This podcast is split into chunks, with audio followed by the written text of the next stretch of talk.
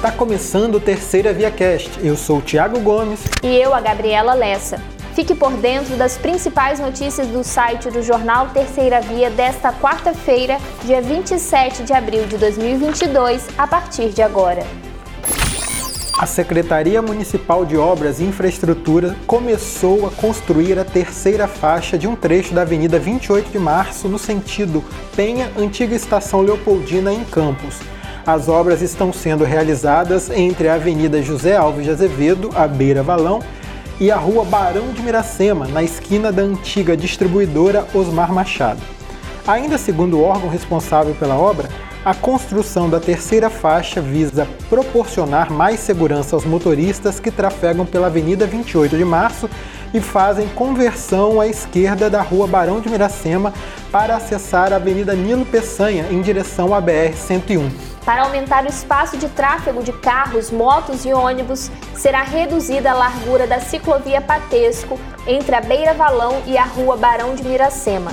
Na avaliação do arquiteto e urbanista Renato Siqueira, trata-se de uma secretaria de planejamento e mobilidade pensando a partir e investindo no automóvel. O inverso do entendimento contemporâneo mundial, que é de investimento no transporte público coletivo e nos meios não motorizados. Estudantes da UENF e da Rede FATEC fizeram uma manifestação nesta quarta, reivindicando melhorias no transporte público e novas linhas que atendam às instituições.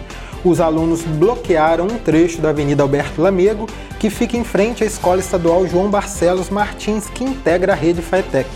De acordo com os estudantes, apenas dois ônibus fazem rotas que atendem essas duas instituições, que são as linhas Jockey UENF e o ENF Circular.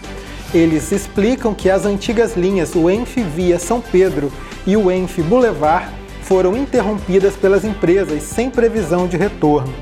Em nota, o Instituto Municipal de Trânsito e Transporte, o IMTT, informou que tem ciência do serviço deficitário na região, mas que segue pontuando com as empresas de ônibus o cumprimento dos horários e aumento da frota para melhor atender a demanda. Mas este problema não é apenas de quem estuda na UENF ou na FAETEC. A realidade de muitos universitários de campos dos Goitacazes, principalmente das localidades mais distantes, é a dificuldade de conseguir ônibus, principalmente após as 10 horas da noite. O horário das aulas nas universidades e cursos com grade noturna termina após a saída do último ônibus de muitas rotas. Localidades como Morro do Coco, Santo Eduardo e Santa Maria de Campos, além de Conselheiro Josino e Vila Nova, na região norte do município, não possuem rotas de ônibus, apenas vans, que atendem a toda a população local. Segundo o relato de alguns estudantes, por enquanto eles estão conseguindo finalizar o semestre de forma remota, com aulas online. Mas, quando as aulas presenciais voltarem, muitos ainda não sabem o que fazer para voltar para casa após o curso. No caso dos moradores de Santo Eduardo e Santa Maria, por exemplo, a última van para esses distritos sai às 7 horas e 45 minutos da noite de Campos.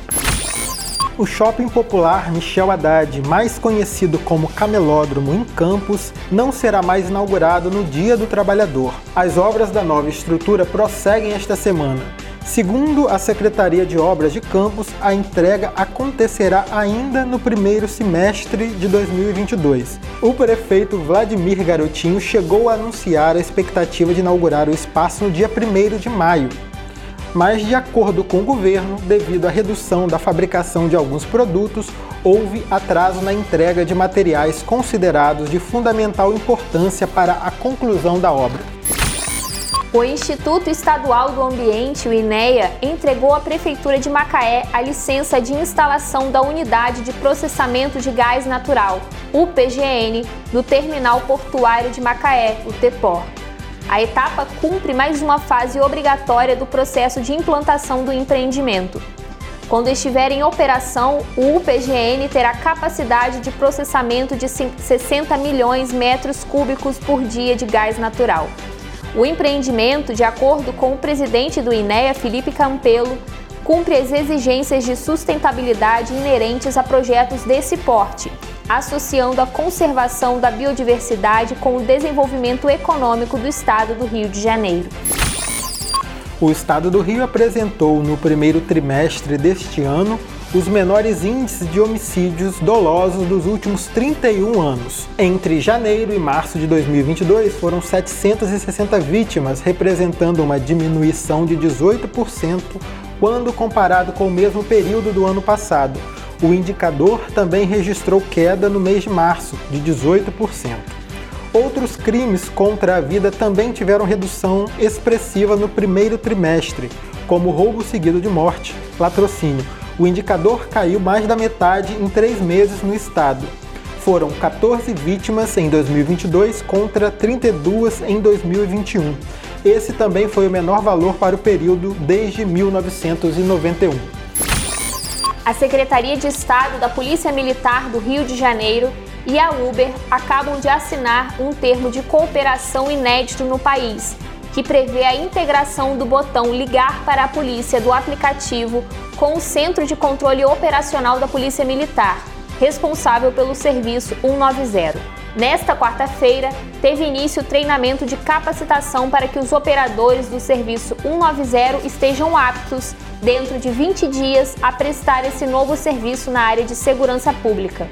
Com a nova ferramenta, toda vez que um usuário ou motorista usar o botão para ligar para a PM por meio do aplicativo, os operadores do serviço de emergência vão automaticamente receber a localização em tempo real e os dados da viagem em que foi originada a chamada.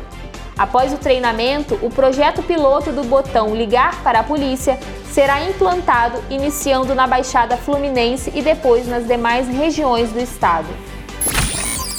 O preço ao consumidor da gasolina comum subiu pela segunda semana seguida e atingiu o valor médio no país de R$ 7,27 o litro, o mais alto já registrado pela Agência Nacional de Petróleo, Gás Natural e Biocombustíveis, a ANP. O recorde anterior foi verificado na semana de 13 a 19 de março, quando o combustível estava sendo vendido a R$ 7,26 a primeira vez acima dos R$ 7,00. A política de preço de paridade internacional da Petrobras foi adotada em outubro de 2016, fazendo com que o preço dos derivados de petróleo no país fosse calculado com base nas variações do mercado internacional. O valor passou, então, a ser fortemente influenciado pelas mudanças no preço do dólar e do barril do petróleo e sujeito a reajustes mais frequentes, que chegaram a ser diários.